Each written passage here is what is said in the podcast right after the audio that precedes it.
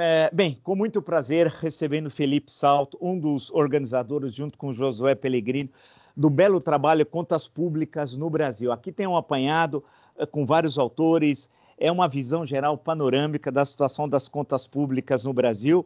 E, e para quem é pessimista ou realista, não sei se é pessimismo ou realista, eh, eh, nós ficamos, acho que o leitor fica bastante preocupado. Mas é legal porque todos os capítulos, no final, apontam, eu acho que isso que é bacana, uh, caminhos, né? propostas, reformas. Quer dizer, ao diagnóstico, apresenta-se a doença e remédios para enfrentar cada uma dessas doenças, né? Passando aí por discussão do federalismo, da reforma administrativa, da questão dos gastos públicos, etc, etc, etc. Então, muito legal. E, e, e o Felipe Salto é um, é um dos, é, dos, organizadores e, e uma, da instituição fiscal independente, que é super importante, é considerada hoje aí a, a grande referência de contas públicas no Brasil. Então, Felipe, muito obrigado por você ter aceito o convite e acho que é uma pergunta muito fácil para você, uma espécie de Deus e sua obra, que é a seguinte: como fazer, tendo em vista a grave situação das contas públicas no Brasil, o Brasil, eh, o nosso país, voltar a crescer de forma sustentável? Bom, professor Vila, primeiro quero agradecer pelo convite, é um prazer estar aqui no seu canal. Assisto sempre as entrevistas, as lives, acho que é uma colaboração fundamental para o debate público e para nós da Instituição Fiscal Independente é importante também ter esse tipo de diálogo para divulgar um pouco dos nossos cenários, como a gente tem visto a questão fiscal e econômica no Brasil. E agradeço também pela divulgação do nosso livro publicado nesse ano. Eu acho, professor, que há um quadro bastante incerto nesse momento a respeito do que vai acontecer com a dívida pública, as contas públicas do país a, a partir do ano que vem. O Brasil, em 1999, adotou um acordo muito profícuo com o FMI, muito criticado na época por certos setores, adotando metas de resultado primário, que são as receitas menos as despesas, sem considerar os juros da dívida. E esse sistema, que foi coordenado diretamente pelo ministro Malan, né, junto ao FMI, gerou para o país uma década de redução da, da relação dívida líquida sobre o PIB. Então foi algo bastante importante. Mas a partir de 2008, 2009, nós passamos a adotar no Brasil algumas práticas que ficaram conhecidas como contabilidade criativa. Tem até uma literatura importante sobre isso, inclusive no resto do mundo. Outros países também fizeram esse tipo de adoção de práticas contábeis para, de certa forma, maquiar os resultados contábeis, e aí a situação fiscal começou a piorar Claro que isso demorou um pouco para se refletir nos indicadores de dívida, mas de 2013 para 2014, a dívida pública começou a crescer e não parou mais. Então, a chegada da crise da Covid aqui no Brasil, ela pegou o país de calças curtas, de certa forma, porque nós tínhamos já uma situação fiscal em frangalhos muito ruim. A dívida pública tinha encerrado ano passado em 75,8% do PIB e as nossas projeções para este ano é que a dívida deve encerrar o ano em torno de 93,1% do PIB. Talvez fique um pouco mais baixo em razão da inflação mais alta, que faz o PIB ficar um pouco mais alto, né? E aí esse indicador em relação ao PIB pode ficar um pouco mais baixo.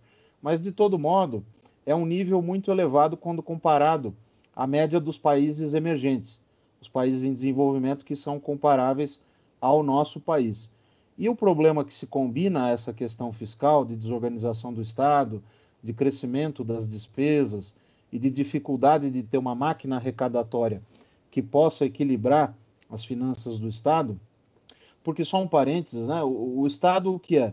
É a junção da lei, da Constituição e da burocracia eleita e não eleita que executa isso, né? Então, o estudo das finanças públicas nada mais é do que como fazer com que essa estrutura pare de pé como que as políticas públicas sejam bem financiadas. Por isso eu não gosto muito dessa visão uh, fiscalismo, né, o fiscalista, porque na verdade não é o fiscal pelo fiscal. O que a gente precisa pensar é como o Estado pode bem se financiar. Eu costumo dizer que dívida pública é uma coisa boa, desde que você seja um bom pagador, porque ela é um instrumento para a gente financiar todas essas ações que são necessárias. Mas como eu ia dizendo, a esse problema fiscal se combina então um problema de quebra do motor de crescimento da economia. Veja, o PIB per capita nesse ano deve cair ao redor de 5%. E não é um problema que surgiu agora. Quer dizer, nós tivemos um tombo na economia no biênio 15-16 e depois de 17 até 19, o PIB per capita ficou praticamente parado, crescendo de 0,5% a 0,7% aproximadamente. Então, uh, é preciso restaurar o equilíbrio das contas públicas e acho que a gente precisa retomar o papel de planejamento do Estado nesse bom sentido de ter um norte, né, para onde a gente vai, como financiar e também políticas que possam fazer com que o Brasil amplie o crescimento econômico, que não vai ser fácil, porque a nossa a questão do bônus demográfico foi perdida, né? Nós perdemos aquele período já em que a população em idade ativa crescia mais do que a população idosa. Agora nós estamos nos tornando um país mais idoso. As pessoas têm menos filhos. Isso dificulta também o crescimento econômico quando a gente olha para os próximos anos. É, frente a esse retrato, é, Felipe, é, é, bastante preocupante, ah, porque nós não temos é, caminhos, né, propostas de caminhos. Porque em outros momentos da história brasileira, o Brasil passou situações difíceis ao longo da sua história republicana, mas é, nesses momentos em que era necessário definir para onde ir, você encontrava propostas sustentáveis, com boa base teórica, com reflexão e com gente experiente que defendia a proposta A, B, C, D. A dificuldade agora é que nós, nós, só, nós, só, nós não temos liderança, como não, não temos, pior, as propostas. Né? É aí que fica uma situação extremamente difícil. Você fez referência à questão da, dessa, nós estamos fechando essa década, né? essa década, uh, se nós, eu outro dia até conversando com alguns amigos, nós falávamos antigamente, era comum, eu vivi, né, claro, a década de 80, se falava a década de 80 era a década perdida. Mas se nós olharmos o crescimento, década de 80, década de 90, termina um século, a primeira década desse século, essa segunda, se olharmos essas quatro, não sei se eu estou errado, essa que nós estamos terminando é a pior das quatro décadas, ou não, em termos de relação crescimento do PIB ou a relação do crescimento do PIB per capita. Essa é pior, né? Sem dúvida. Eu até estava olhando os dados históricos do PIB per capita em dólares, né? Naquilo que os economistas chamam de paridade do poder de compra, para a gente poder comparar países. E peguei os dados no, no IPEA desde 1980, e é interessante porque aquela década conhecida como década perdida, o PIB per capita nessa base, ele crescia na média anual bem mais do que cresceu nessa década né, nesta década que nós estamos terminando. Então, é muito preocupante. O Brasil perdeu a capacidade de crescer, e claro que se a gente pegar dos anos 30 aos 80, o Estado tinha uma visão, pode se chamar desenvolvimentista, né, voltada para a indústria nacional, a questão de exportação de produtos de maior valor agregado, o que foi positivo para construir um parque nacional importante, e isso legou ao país um crescimento muito grande até aquele período. Os anos 80 até o início dos 90 foram de fato muito negativos, mas essa década que nós estamos vivendo agora, ela chega a ser pior, né? E num contexto em que a gente volta a ter uma certa precariedade também no mercado de trabalho. Veja, a grande crise que se considerava a grande crise financeira junto da crise de 29, que foi a crise de 2008-2009, né? A crise financeira, é, o Brasil conseguiu sair daquela crise muito rápido, muito rapidamente. Por quê? É, porque tinha duas, dois fatores presentes que hoje não estão presentes.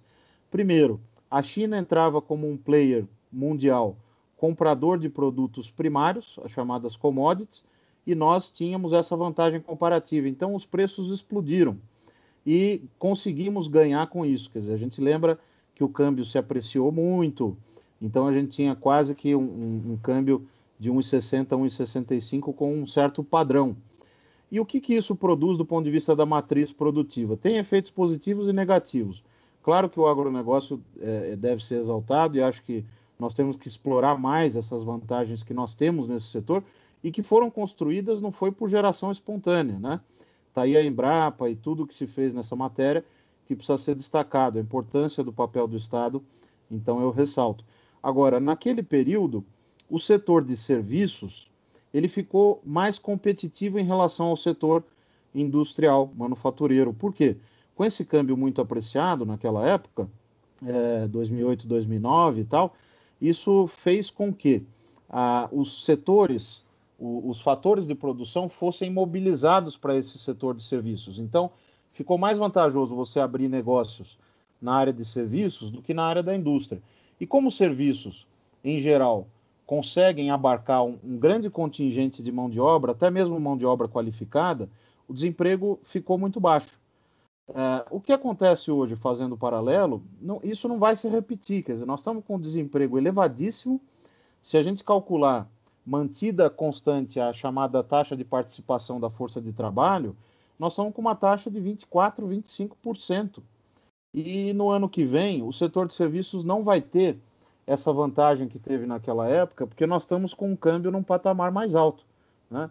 A vantagem que eu vejo, se nós tivermos um, um governo, um Ministério da Economia capaz de ter o um mínimo de planejamento, é que o setor industrial exportador pode se beneficiar desse contexto a partir do ano que vem. Mas depende de muitos outros fatores. Eu cito dois deles. Um é a política externa. Eu acho que a nossa política externa precisa estar mais orientada para essa questão comercial. Dizer, nós estamos com essa questão do acordo Mercosul-União Europeia, onde tem vários pontos que estão em aberto e que o Brasil precisaria discutir ponto a ponto para uh, ter benefícios do ponto de vista econômico. Não é só questão ambiental e tal. Tem essa questão econômica que é fundamental. E o segundo ponto, que é o ambiente que nós vamos ter no ano que vem do ponto de vista pandêmico. Se as vacinas uh, demorarem para chegar e, pra, e, e não houver um programa efetivo de aplicação rápida para pelo menos 70% da, população. Eu estava falando esses dias com o Dr. Gonzalo Vecina, que eu sei que também já foi entrevistado aqui, Sim. e ele me disse: olha, se não tiver 70% vacinado, o vírus não para de circular. E isso prejudica a economia. Quer dizer, a gente, eh, por mais óbvio que seja, a gente acaba tendo que repetir é, isso né, e, e, reforçar esse ponto. Porque não resolvendo a questão de saúde, é, pode esquecer a, a recuperação. É, é, e aí é um, é um problema que a gente vai ter, é, vai ter de enfrentar. Ah, e, e, justamente em relação a momentos anteriores da nossa história, né? É, dessas quatro últimas décadas, citando esse ano 2020, não tinha o complicador que você está destacando, que é a Covid-19, né? Que é uma variável tenebrosa e que pode se estender por 2021 até, segundo alguns, se não for bem encaminhada a vacinação, até 2022, né? essa dificuldade que nós vamos deixar lá, quer dizer, não como centro da nossa reflexão aqui, mas pensar o seguinte, Felipe, é, é como é que nós podemos conseguir o Brasil uh, iniciar uma recuperação sustentável na próxima década? Porque tem uns que dizem que nós está quase que perdida o primeiro lustro da próxima década, o que é um cenário pavoroso. Mas vamos imaginar que seja possível recuperar paulatinamente. Ah, claro que eu sei que é uma coisa complexa, né? uma, uma, uma, não se tira do, do bolso aí a, a resposta, mas quais seriam as tarefas essenciais, assim, primárias, além, você destacou, por exemplo, a necessidade de planejamento. É engraçado, durante uma época no Brasil, se falava muito em planejamento. Eu, ah, desde quando foi criado o Ministério do Planejamento no governo João Goulart, o Celso Furtado foi o primeiro-ministro né, do planejamento, foi em 63, se não me engano, e, e depois, durante o regime militar, e daí para frente. Aí chegou um momento que o planejamento virou simplesmente é, fazer o orçamento e olha lá, e fazer daquele jeito o orçamento, que nunca é um orçamento feito de forma é, correta, né? Que, quais são as tarefas fundamentais, aquelas que, na sua opinião, são consideradas indispensáveis para o Brasil retomar o, o crescimento econômico, mesmo que um crescimento tímido? É, excelente pergunta, professor. Eu acho que, é, de fato, o Brasil perdeu essa capacidade de forjar o futuro. Quer dizer, não dá para a gente simplesmente caminhar achando que basta ter um teto de gastos, regras fiscais, coisas do tipo, que automaticamente vem o crescimento. Veja, por exemplo, o processo orçamentário e a Constituição de 88 colocou o PPA, que é o Plano Plurianual, criou a LDO, Lei de Diretrizes Orçamentárias, e o próprio orçamento, né, que é a chamada LOA, Lei Orçamentária Anual. Só que esses instrumentos, eles estão subutilizados. Veja o caso deste ano, nós aprovamos a LDO agora no dia 16. E supostamente essa lei deveria ser uma base né, das diretrizes, quanto o país vai crescer, quanto a receita vai crescer com base nisso e qual o espaço fiscal. Então, a discussão ficou completamente perdida. Né? Houve uma culpa muito grande aí do Ministério da Economia, porque em abril eles enviaram essa proposta, né, que é de iniciativa do Executivo, as três são de iniciativa do Executivo, uh, com uma meta fiscal chamada flutuante, que é uma coisa que contraria frontalmente a própria lei de responsabilidade fiscal. Quer dizer, não deu outra, o Tribunal de Contas da União questionou, e aí só agora, em dezembro, nas vésperas, vésperas de votar a lei, é que o Executivo, o Ministério da Economia, mandou uma mensagem uh, fixando uma meta de déficit primário para o ano que vem. Agora, que dizer da LOA, né, que é o orçamento propriamente dito? Ficou para o ano que vem. Nós vamos entrar em janeiro sem saber qual é o real espaço orçamentário para 2021. Então, por exemplo, discussões como o auxílio emergencial, a questão das vacinas, tudo isso está sendo é, tratado, de certa forma, de improviso. Quer dizer, é, é, editou-se agora uma medida provisória com 20 bilhões de reais, sem muita explicação de o que significa esse valor, quer dizer, quanto vai ser gasto com qual vacina, que tipo de coisas nós vamos ter que comprar de insumos, qual vai ser a participação dos laboratórios nacionais. Então, o orçamento, a meu ver, deveria ser o ápice do processo democrático, que é quando você discute a partilha do bolo. Quer dizer, arrecadam-se recursos da sociedade e agora nós vamos decidir quanto vai para a saúde, quanto vai para a educação. Ocorre que tem um problema adicional aí, que é a questão do engessamento. Então, 96% do nosso orçamento ele é dado. Quer dizer, não dá para você fazer alterações, porque você tem despesas obrigatórias, tem indexações, vinculações. Então, por exemplo, quando aumenta um pouco a inflação, todo o orçamento é afetado porque você tem essas indexações. Por exemplo, os pagamentos de benefícios previdenciários atrelados à inflação. Agora, isso já é um dado da realidade, quer dizer, já se sabia disso, é, sobretudo para este ano, né? E, e há projeções mostrando que essa rigidez tende a aumentar. A pergunta é o que fazer né, para melhorar isso, para abrir espaço para investimento público. Uh, o ex-ministro Delfim Neto sempre diz que não há como ter um aumento do investimento privado, que no Brasil está num patamar historicamente baixo, se você não tem a atuação do Estado, ainda que de maneira tópica, de maneira eficiente, em projetos de infraestrutura. Veja, o BNDES, por exemplo, uh, nós estamos jogando o bebê junto com a água suja do banho.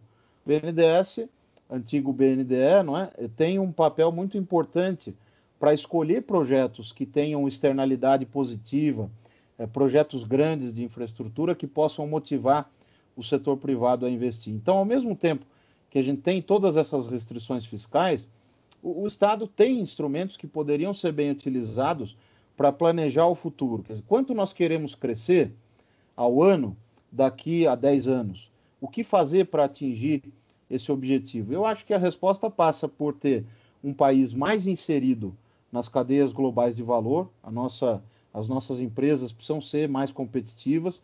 Só que nós temos um desafio mais difícil também, que é de formação, de educação, investimento pesado em educação básica, fundamental, ensino médio, técnico e universidades, para que a gente forme melhor os nossos trabalhadores e a produtividade possa aumentar. Essa é uma palavra-chave.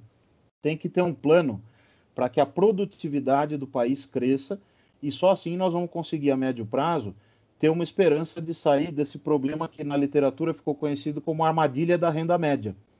Veja, para exemplificar, nos anos 80, o Brasil tinha uma renda per capita que representava duas vezes e meia a renda per capita da Coreia do Sul. É, então, estávamos numa posição relativa melhor. Hoje, a renda per capita da Coreia do Sul representa mais de duas vezes e meia a nossa. O que eles fizeram nesse período que nós não fizemos? Qual a qualidade do investimento em educação? O Brasil não gasta pouco nessas áreas, gasta bastante, mas gasta muito mal. Então, avaliação de políticas públicas é um tópico também fundamental. Nós estamos gastando, por exemplo, com renúncias tributárias, uma série de é, dinheiro deixado na mesa, digamos assim, que o governo deixa de arrecadar, que chegam agora a representar 4% do PIB. Nós estamos falando de um PIB de 7 trilhões, Quer dizer, são aí 250 a 300 bilhões de reais e não há avaliação. Quer dizer, o programa deu certo, deve continuar ou não. Podemos usar esse recurso para outros tipos de programas, inclusive investimentos. Então, é esse tipo de discussão que eu estou sentindo falta nesse momento aqui no Brasil. É, e a tendência, né? Você fez referência a essas renúncias fiscais, cerca de 300 bi, é muitos lobbies que são poderosos em Brasília, né? É, muitas vezes, ao invés de você aperfeiçoar um setor industrial, desenvolver uma nova tecnologia, é melhor mandar alguém para Brasília, pressionar o governo e obter algum subsídio e a vida segue.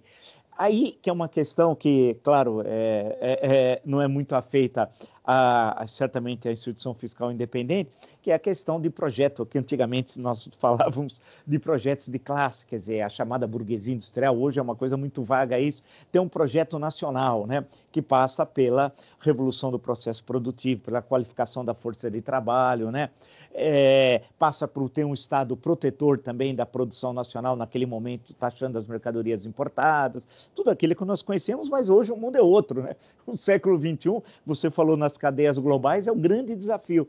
Então, a dificuldade que nós temos é esse, é de, é de entender o que está ocorrendo no mundo, e o agronegócio conseguiu, né? O agronegócio brasileiro entendeu, fez uma leitura de conjuntura é, e produto, é, como você bem destacou, não do acaso, vamos lembrar o caso da Embrapa, lembrar o Instituto Agronômico de Campinas, as escolas de agronomia, Luiz de Queiroz, Viçosa, entre outras, né?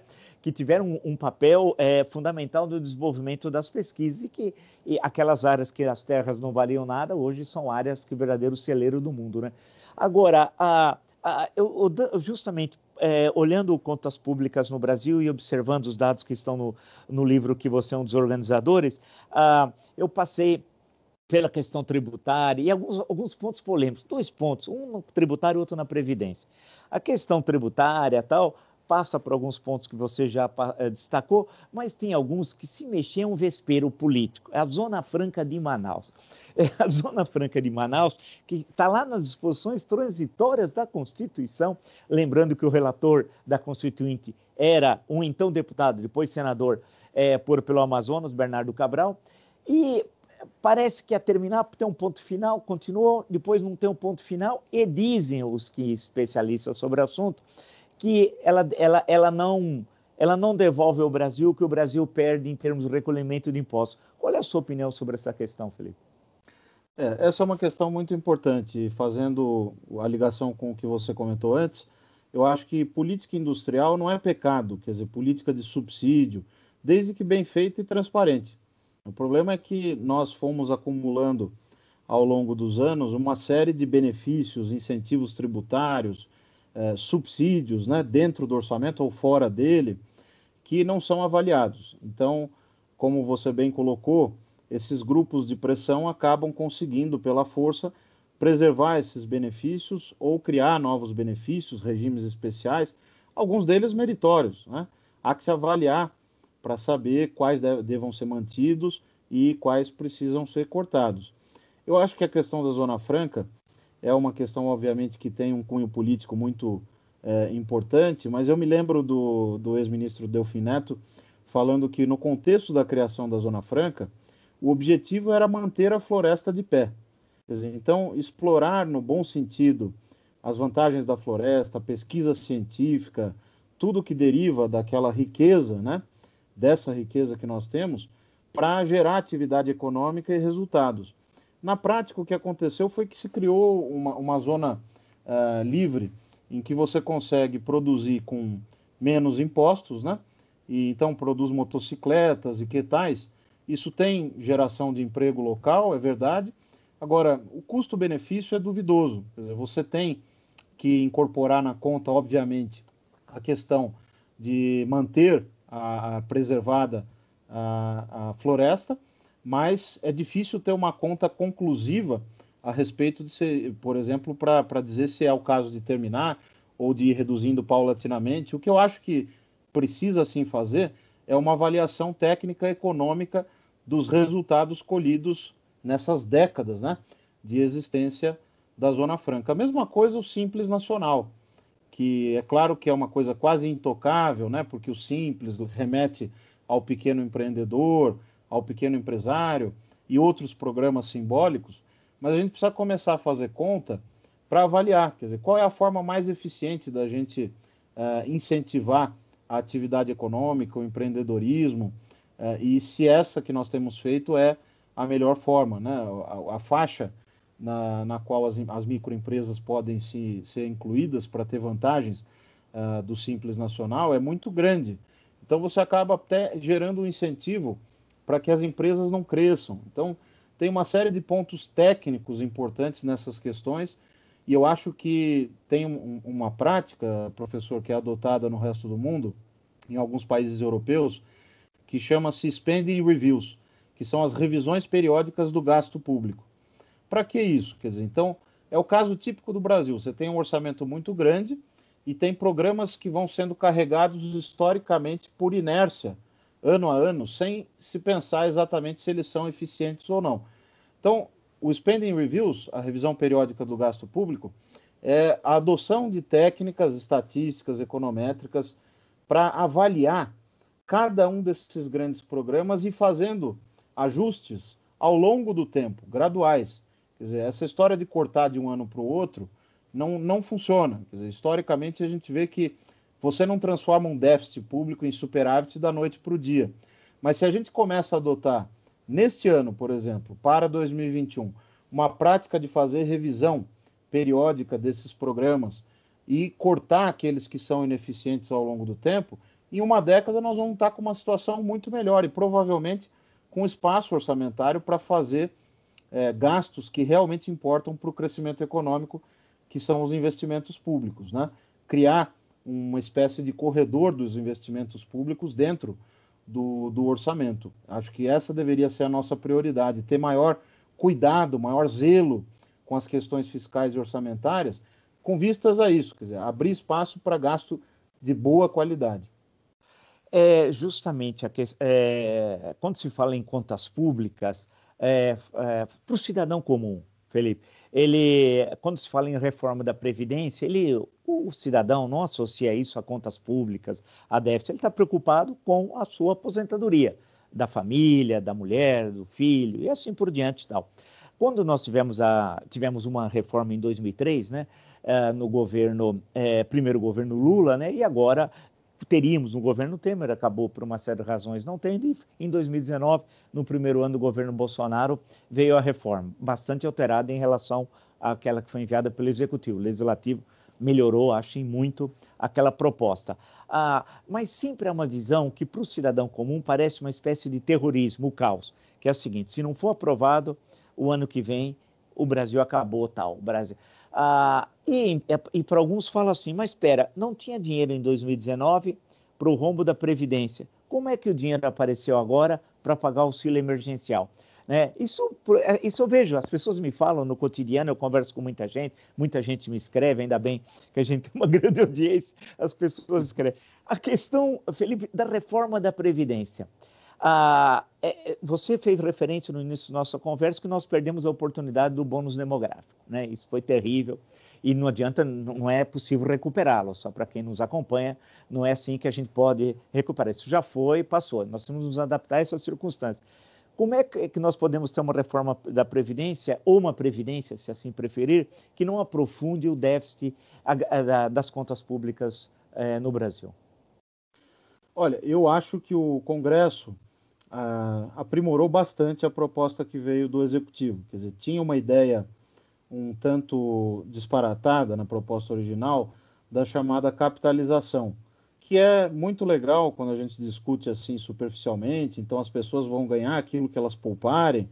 Só que o Brasil tem uma realidade que é uma desigualdade tremendamente elevada. Então, o nosso sistema de repartição se mostrou correto, a meu ver. É, há que se manter esse regime como ele é, nesse sentido de repartição. Agora, o que o Congresso também fez foi retirar os estados e municípios, agora vários governadores têm feito, destaca o caso do Rio Grande do Sul, né? reformas importantes. Então, o que deve acontecer como resultado daquela reforma de 2019? Provavelmente nós vamos ter uma estabilização do gasto é, com previdência do INSS em percentual do PIB em torno de 9 a 9,5% do PIB na próxima década, o que vai ajudar bastante, sem que se uh, tivesse uh, abandonado uh, todo o conjunto de conquistas, né, desde a Constituição de 88, em razão dessa questão previdenciária. Então, nós temos que ter presente também que os benefícios previdenciários eles são importantes para famílias inteiras, né, que vivem muitas vezes apenas desse benefício. A questão do BPC também foi preservada. Na época, nós fizemos uma conta, ainda antes do, do governo divulgar os números, mostrando que o efeito de alterar o BPC fiscal em 10 anos seria muito pequeno. Né? E eu imagino que essa colaboração da IFE, do ponto de vista de produzir essa informação, tenha sido importante. Então, eu vejo que essa questão previdenciária, é lógico que ela tem um efeito fiscal muito grande, também a questão do, do baixo crescimento econômico, a, a não formalização das pessoas, o aumento das pessoas que estão trabalhando por conta própria, em situações precárias, também cria uma espécie de erosão na base de arrecadação da Previdência. Então, eu vejo que nós conseguimos, em 2019, aprovar uma reforma importante. Veja, é, você lembra bem que em 1999 tentou-se aprovar a idade mínima e por um voto não passou. Né? Foi o Antônio, o, o deputado do, o voto do deputado Antônio Candir. Né? Isso, né? isso. E é, um voto não passou. Então, não é uma, uma coisa que vem sendo discutido de hoje, é uma tentativa de melhorar as regras, os parâmetros uh, previdenciários que já vem de muito tempo. E eu acho que nas democracias consolidadas, ou que se pretendam consolidadas, os avanços são incrementais mesmo. Então, o Fernando Henrique fez o fator previdenciário. Depois, o governo Lula conseguiu mudar algumas regras de aposentadoria dos servidores, depois o governo Dilma fez o FUNPRESP e agora essa reforma é, fixando novos parâmetros de idade mínima, o teto né, para remuneratório dos benefícios previdenciários, valendo também para os servidores. A questão é que os militares ficaram de fora. Isso é um problema que eu vejo também. Provavelmente nós vamos ter que revisitar essas questões daqui uns cinco anos. É, mas eu diria que no curto prazo, o que se fez no ano passado foi bastante positivo. Agora, a dívida pública, é interessante que você é, coloca essa questão de de onde vem o dinheiro. Né? Nós fizemos aí quase 500 bilhões pela contabilização da IFE até o dia 10 de dezembro em gastos com a Covid. E aí tem os mais variados, gastos com saúde, tem a questão das transferências para estados e municípios, os programas de crédito para as empresas, tudo isso é orçamentário e utilizou-se o chamado crédito extraordinário, para que o teto de gastos, que é uma regra constitucional aprovada em 2016, não fosse ferido. Né? Resolveu dessa forma, mas nós tivemos que expandir a dívida. Então, a dívida pública, eu fico muito preocupado quando eu vejo um certo alarmismo, né? É, sobretudo que vem de setores do mercado. Não, porque o Brasil vai acabar, não vai mais ter jeito, agora vamos quebrar. Isso não acontece. Nós estamos com uma dívida muito alta e é uma situação muito preocupante. Agora, o que precisa para garantir a continuidade do financiamento é como é, é, quando a gente vai pedir um empréstimo no banco. O que, que o, o banco faz? Ele vai olhar o nosso histórico, vai ver o nosso olerite, quanto a gente gera de renda por mês, e aí ele vai definir a taxa de juros. O mercado faz a mesma coisa, ele olha para o país e fala: bom, esse país está crescendo muito pouco, está gerando poucas receitas, é, eu vou exigir dele uma taxa de juros muito acima da Selic ou próxima da Selic. Não vou comprar um título de prazo muito longo, vou preferir um de prazo mais curto. Então, a gestão da dívida é muito importante. O Tesouro Nacional, que foi criado nos anos 80, eu acho que foi uma inovação importantíssima, porque separou, separou as funções de gestão da dívida que ficavam a cargo do Banco Central, né? Então, hoje a gente tem uma gestão técnica no Tesouro, é, a burocracia do Tesouro é qualificadíssima, mas nós estamos vivendo um momento delicado, porque Veja, a Selic, que todo mundo vê nos jornais, está em 2%. Mas o juro que o mercado exige para financiar a dívida, quando a gente pega a dívida interna, está é, tá em mais de 7%. Porque o mercado, as forças de mercado de oferta e demanda, fazem com que o Tesouro acabe tendo que sancionar juros mais altos. Como é que muda essa situação? Precisa ter uma sinalização do que vai ser o país daqui 4, 5 anos. Quando que essa dívida, em proporção do PIB, vai estacionar. Isso é que é o fundamental. Então, uh, o governo teria as condições para fazer isso. Quer dizer, tem a Secretaria de Orçamento Federal, a Secretaria da Receita, a Secretaria do Tesouro, qualificadíssimos, né, preparados para fazer isso. Mas, a meu ver, está faltando aí uma liderança. Quer dizer, você teria que ter um plano mostrando, olha, em quatro ou cinco anos nós vamos aumentar a receita em X%, vamos tomar essas medidas aqui, não, não existe medida sem custo, né, seja do lado do gasto ou da receita, e vamos fazer esses cortes de despesas. Isso vai nos permitir gerar uh, um superávit, né, voltar a gerar um superávit primário. E aí o que, que acontece? É, esse tipo de anúncio, se for crível, se for bem estruturado, ele faz com que os preços exigidos, os juros exigidos pelo mercado, já no curto prazo, fiquem bem mais baixos. Então você cria uma folga e compra tempo, né, para discutir questões muito importantes. Eu acho que as questões de regras fiscais, por exemplo, nós fizemos mudanças constitucionais bastante profundas, né, com essa questão do teto de gastos em 2016, e a emenda constitucional 95, ela tem problemas. Dizer, tem problemas de redação, inclusive. Veja, essa lambança que se fez com a PEC emergencial, esse texto que foi pré-divulgado, depois é, voltaram atrás, Uh, o governo tem uma culpa grande nisso, porque, na verdade, qual é o problema que precisa ser resolvido? O teto de gastos é uma regra que diz o seguinte: não pode a despesa crescer acima da inflação. Ok. Mas e se crescer? O que acontece? O FMI ensina bem. Quer dizer, toda regra fiscal tem que ter uma válvula de escape. O teto, como uma regra fiscal, tem a sua. Qual é a regra, a válvula de escape? Acionam-se gatilhos, medidas automáticas de ajuste. Só que a forma como está escrita a emenda 95, pela interpretação majoritária, inclusive a do governo, não permitiria acionar esses gatilhos na elaboração do orçamento. Então, o que, que a PEC chamada da emergência deveria ter feito? E olha, ela foi apresentada no ano passado, né? Tinha previsão de ser é, apreciada em dezembro de 2019. Nós estamos em dezembro de 2020 e o problema não foi resolvido. Ela deveria conter um dispositivo autorizando o acionamento desses gatilhos uh, pelo PELOA, o Projeto de Lei Orçamentária Anual.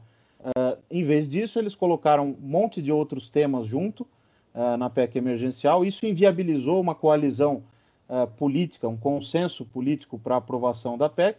E nós estamos simplesmente numa situação em que o risco de romper esse teto de gastos no ano que vem é muito elevado. Na IFE a gente tem lá uma classificação que é alto, moderado e baixo e as nossas contas mostram que o risco é alto. Por quê? Porque a despesa chamada discricionária, aquela que inclui investimento, custeio da máquina, ela vai ficar no ano que vem no patamar mais baixo da história. Então nós vamos começar a ver aquela coisa de corte de bolsa de pesquisa, de verba de fiscalização, de emissão de passaporte. Isso é gravíssimo. Claro. São serviços essenciais que mostram que nós estamos correndo um risco sério de paralisação da máquina pública.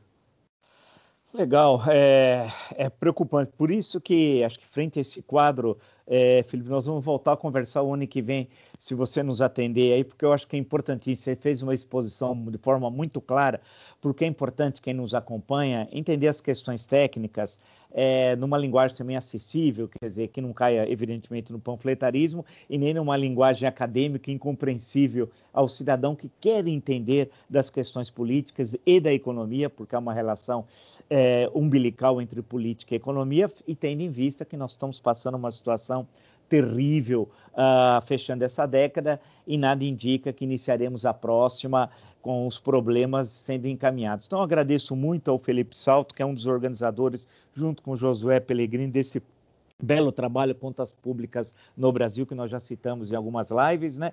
E já de antemão, já deixo ser pré-convidado para o ano que vem. Seria um enorme prazer recebê-lo novamente no canal. Muito obrigado, professor. Foi um prazer participar aqui do seu canal. Quero aproveitar também para desejar boas festas, um Feliz Natal para o senhor, para a sua família, para os nossos ouvintes aqui também. E acho que vamos continuar conversando. Acho que o diálogo é a melhor forma da gente tentar pensar saídas né, para o nosso país.